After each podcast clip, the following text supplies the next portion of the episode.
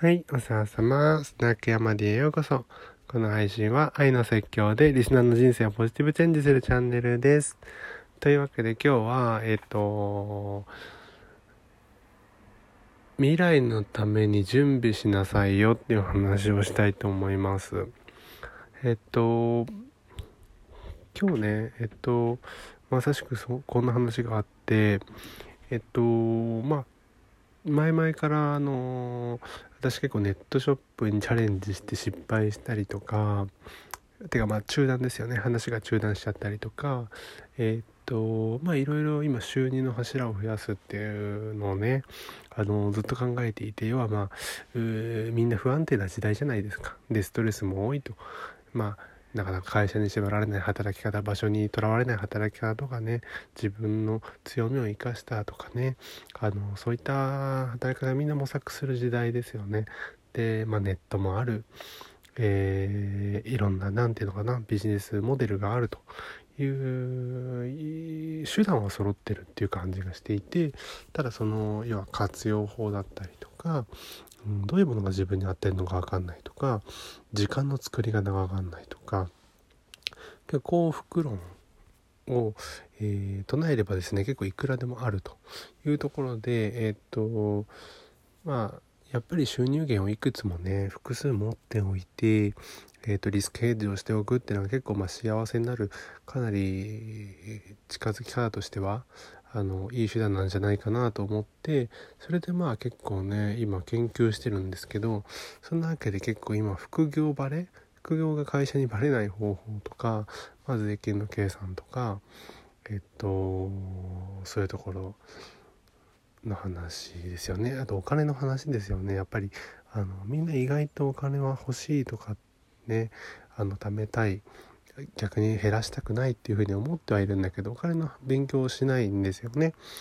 だからやっぱり家族を守るためにも私は一応あのー、その辺の勉強をしておこうと何があっても大丈夫なようにしておこうっていうふうに思っていつつ、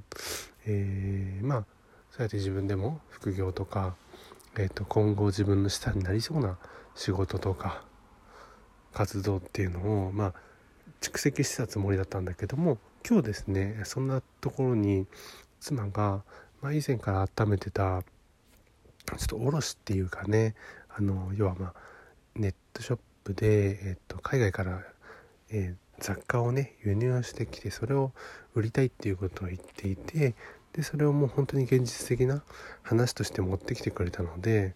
ちょっとあの時間を置いちゃったけどもやっぱやりたいということを言ってくれたのでいろいろ税金のこととかであのこういう時心配なんだけどっていうことがあったからあそれはこうだから大丈夫だよとかね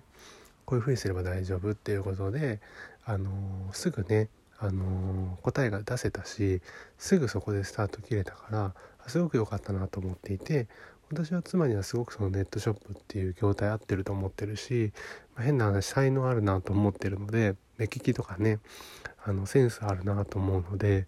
えーと、やってもらいたいなと思ってたからやっぱりそこに、えー、将来彼女をネットショップのオーナーにするために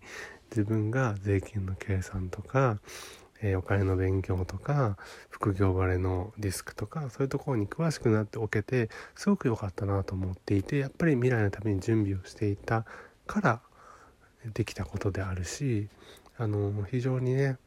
あのそういう準備って非常に大事だなと思っていてこの間も話したけども、えーと、緊急じゃないけども重要なことっていうのを常に準備しておく毎月ストックしておくと